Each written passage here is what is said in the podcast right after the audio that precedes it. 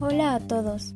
Les damos la bienvenida a nuestro primer podcast de la materia de sensopercepción, en la cual hablaremos de los temas vistos durante la primera unidad, los conceptos básicos de los sistemas sensoriales.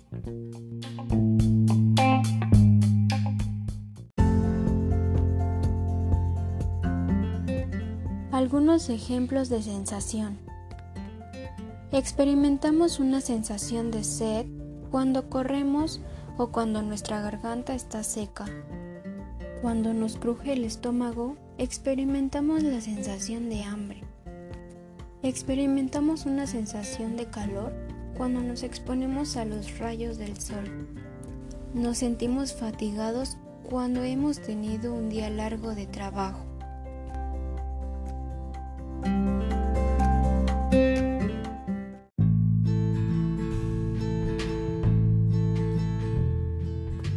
Mientras la sensación es el resultado de la activación de los receptores sensoriales del organismo y de la intervención del sistema nervioso central que decodifican los impulsos nerviosos procedentes de los diferentes órganos sensoriales, la percepción es un proceso psicológico de integración en unidades significativas de determinados conjuntos de informaciones sensoriales.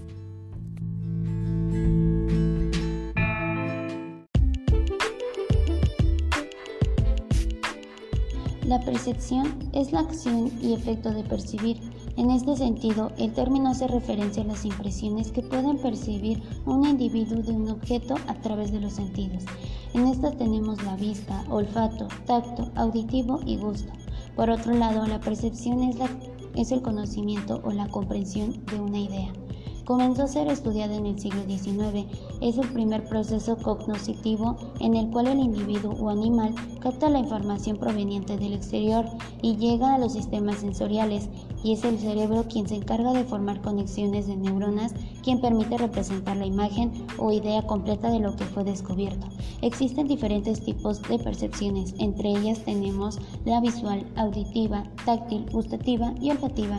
La visual es el individuo y animal obtienen la información a través de los ojos. Auditiva, relacionado con los sonidos sonoros. Táctil es el concerniente a los sonidos de la piel. Gustativa, el ser humano percibe las sustancias a través del paladar olfativa se relaciona con los olores. A lo anterior que dijimos, también existen otros tipos de percepción, como la social, musical y del movimiento.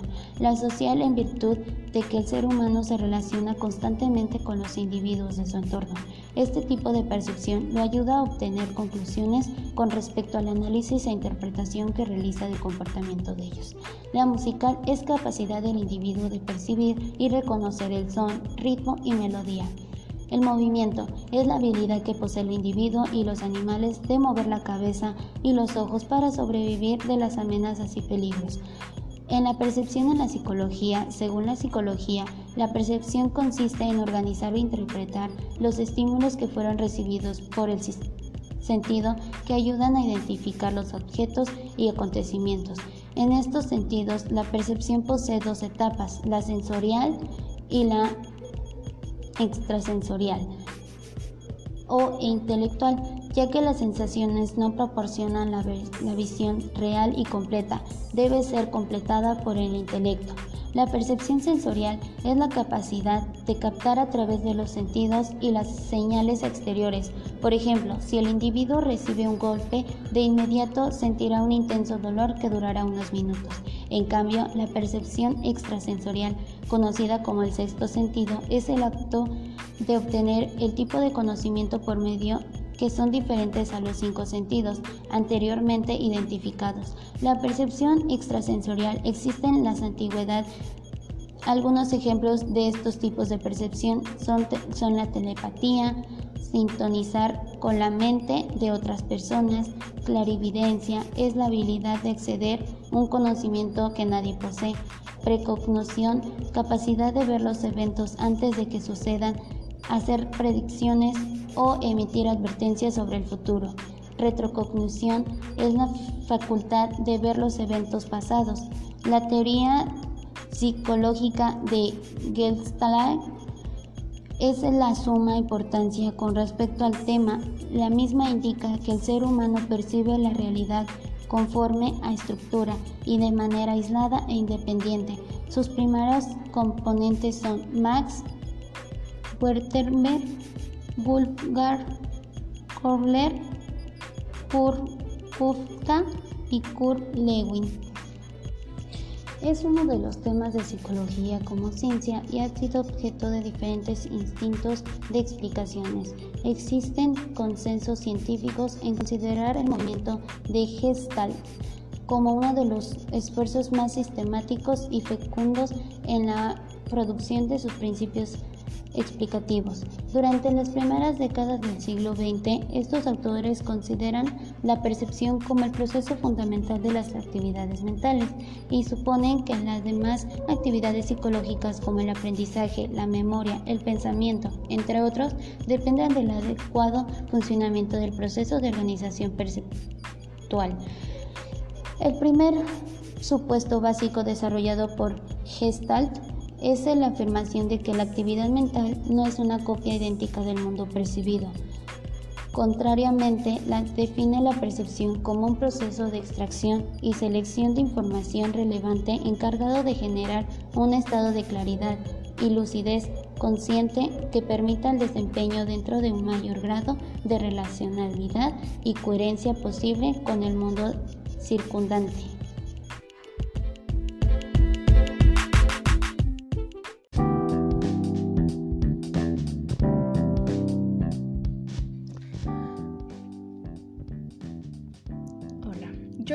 De la sensopercepción. La sensopercepción o percepción sensorial es un proceso a través del cual capturamos estímulos de nuestro entorno para que puedan ser procesados e interpretados a un nivel cerebral.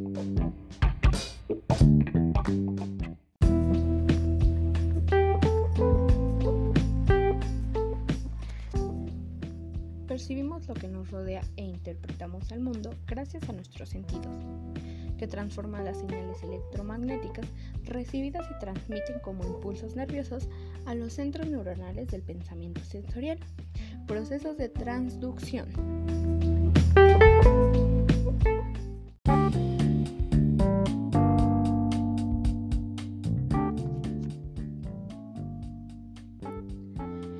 Existen dos tipos de sensaciones, lo interoceptivas, que nos informan de los procesos internos de nuestro propio organismo a través de los órganos de las vísceras y modulan nuestro estado de ánimo.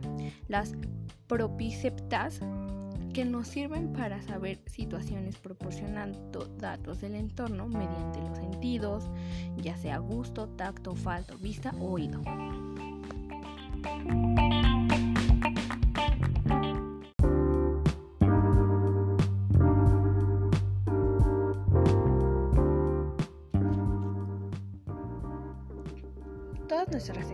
Se basan en procesos sensoriales y en toda sensación existe un proceso físico, es un estímulo, un componente fisiológico y transmisión del impulso.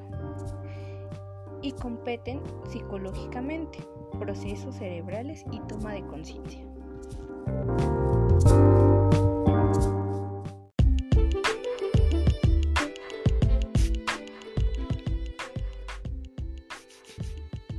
La organización sensorial alude a la forma en la que captamos los estímulos a través de nuestros sentidos, a cómo interpretan el cerebro y de dónde se registran las sensaciones.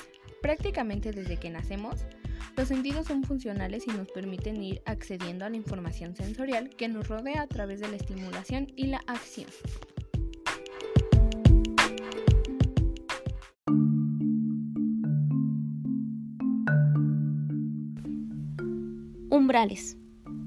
¿Qué son los umbrales? Es la cantidad mínima de señal que ha de estar presente para ser registrada por un sistema de nuestro cuerpo humano. Un ejemplo muy claro sería la mínima cantidad de luz que puede detectar el ojo humano en la oscuridad. El umbral es la base de la exploración psicofísica de todas nuestras sensibilidades o de nuestros sentidos tales como son la táctil, olfatoria, visual o auditiva. Todo esto nos lleva a que los umbrales se refieren al grado en el que el sujeto reacciona ante un estímulo determinado, teniendo la cantidad mínima para notarlo.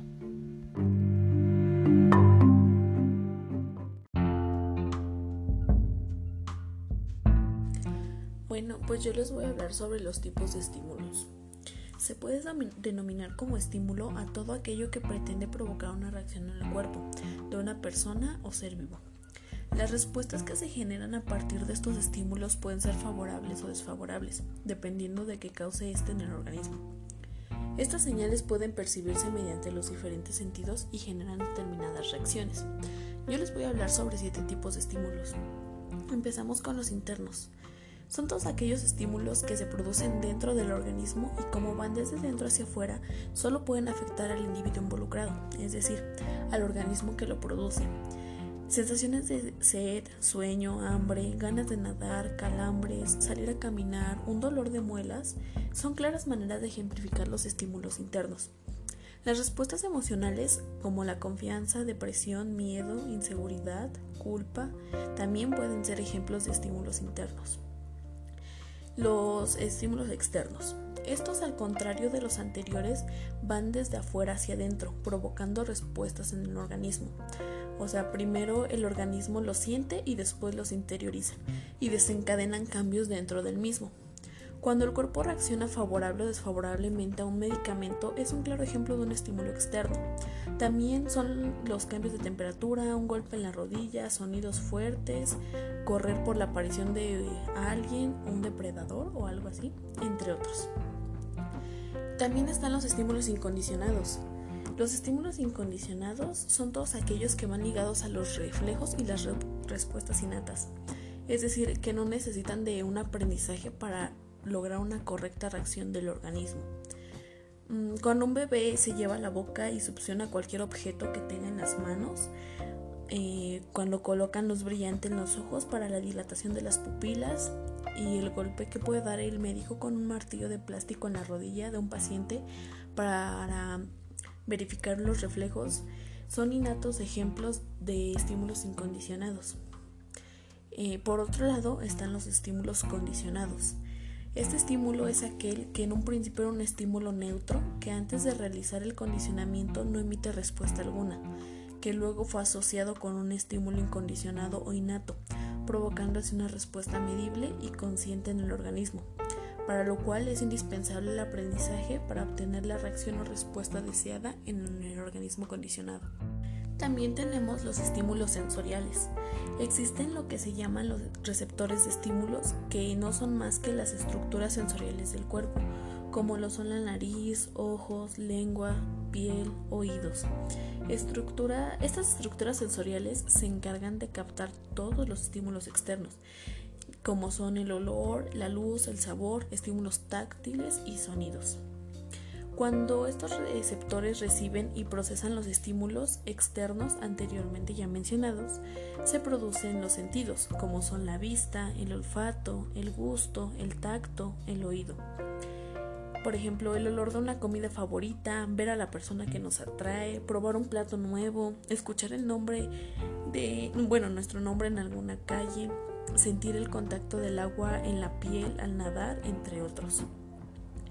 También tenemos los estímulos imperceptibles. Estos estímulos pueden ser denominados estímulos subliminales y pues su peculiaridad reside en que no pueden ser percibidos por las personas que lo reciben, pero sí crean determinados efectos a nivel cerebral. Estos son normalmente mensajes y se utilizan en muchos anuncios.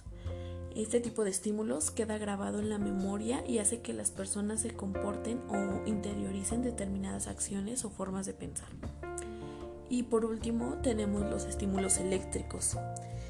Este tipo de estímulos consiste en la aportación de electricidad en pequeñas medidas que va a generar en el cuerpo determinadas reacciones. Este se lleva a cabo sobre toda la existencia de algunas enfermedades musculares o también podría ser en paros cardíacos o ataques al corazón. Se está investigando actualmente sobre los efectos de los estímulos eléctricos. Sobre más zonas del organismo como el cerebro en el cual están demostrados resultados positivos en cuanto al funcionamiento neuronal. Muchos expertos al analizar a un paciente para poder establecer el origen de alguna enfermedad suelen asociarla a factores hereditarios o de su historial clínico.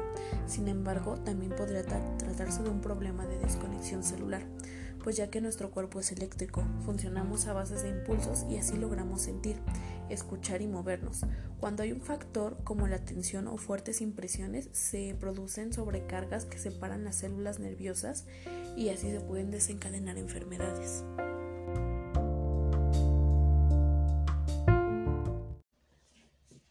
Hey, ¿qué tal amigos? En este pequeño podcast les hablaré acerca de la neurona. Para empezar, la neurona es una célula del sistema nervioso, formado por un núcleo y una serie de prolongaciones, una de las cuales es más larga que las demás.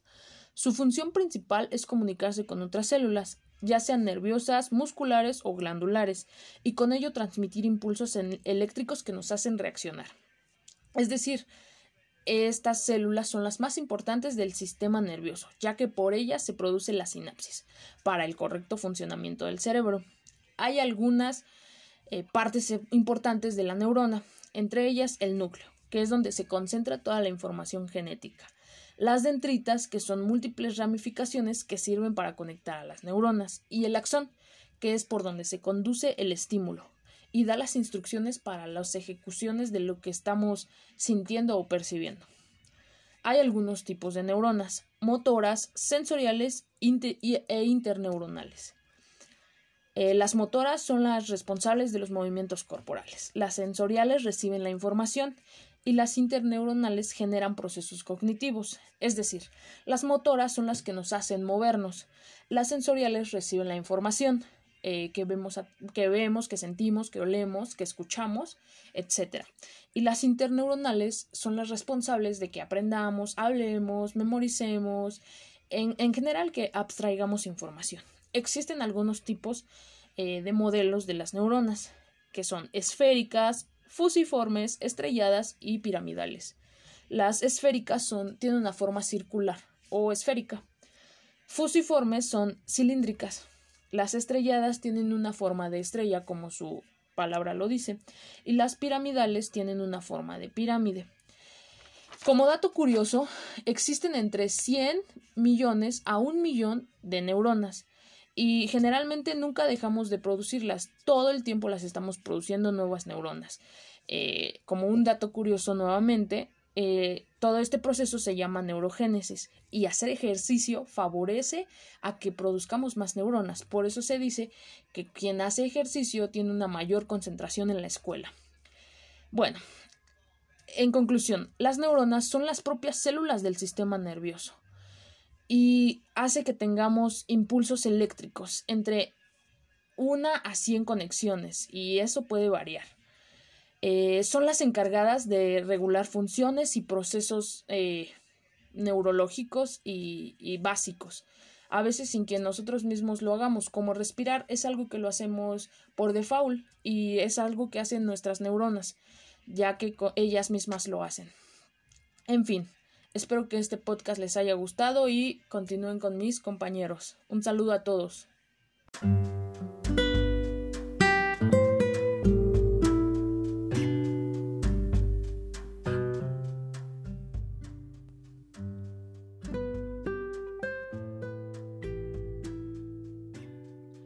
Las neuronas se clasifican en tres, siendo según su función.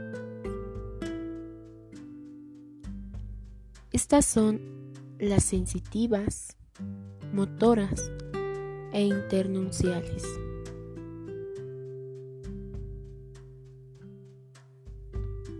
Las neuronas motoras o eferentes, que son de las que voy a hablar en esta ocasión, son aquellas que forman parte del sistema nervioso, a las cuales también se les denomina como neuronas efectoras.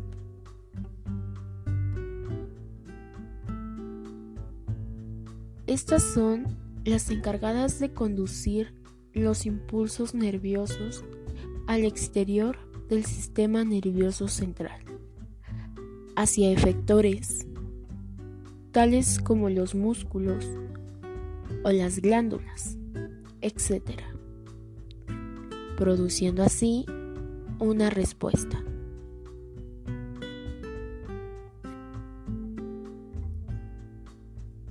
Estas están ubicadas en el cerebro, principalmente en el área 4 de Brodmann y en la médula espinal.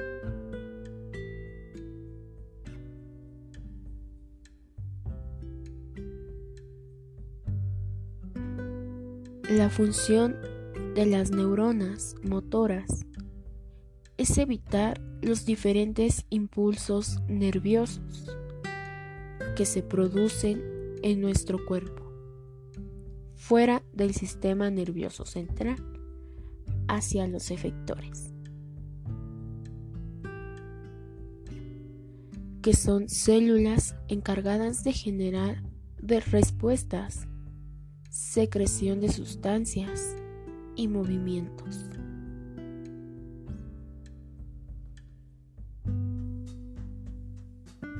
Por lo tanto, las neuronas motoras transportan las señales de la médula espinal a cada uno de los músculos para así producir el movimiento del cuerpo.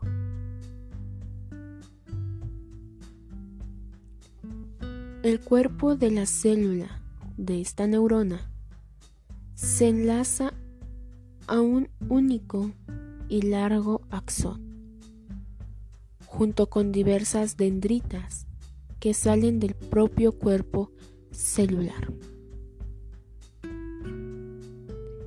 Un ejemplo de estas pueden ser los sentidos, el olfato, el oído, la vista, el gusto y el tacto, que al recibir alguna señal esta neurona es la que va a responder.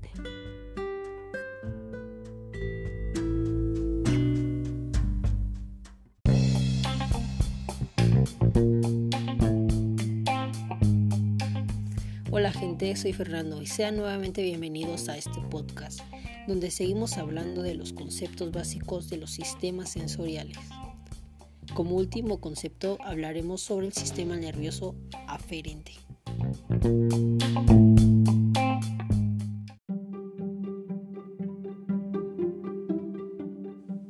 Su función es participar en funciones corporales como contracción de musculatura esquelética, contracciones musculares lisas de órganos internos y secreción de glándulas exócrinas y endocrinas mediante impulsos nerviosos llamados efectores. Esto se hace mediante transportación de información en forma de impulsos.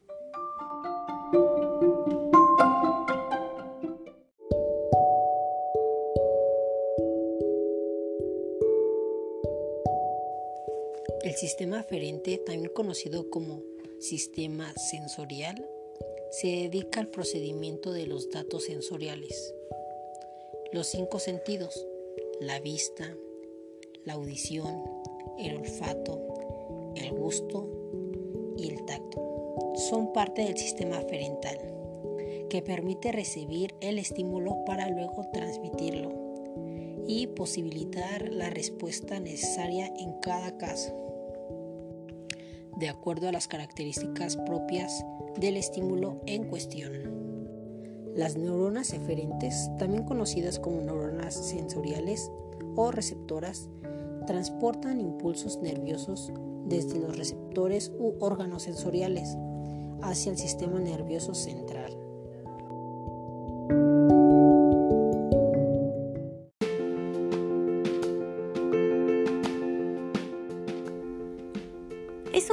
para mí presentar a los colaboradores del tema Sistemas Sensoriales. Altamirano Valencia, Andrea Yetzabel. Ruiz Cortés, Rebeca Abigail. Villa Benítez, Andrea Nisayén. Su servidora, Andrea Londra Cortés Miranda. Martínez Castillo, Erika Abril. Montaño González, Dain Sugey. Fernández Tevez Ramos. Muchas gracias por su atención. Thank you.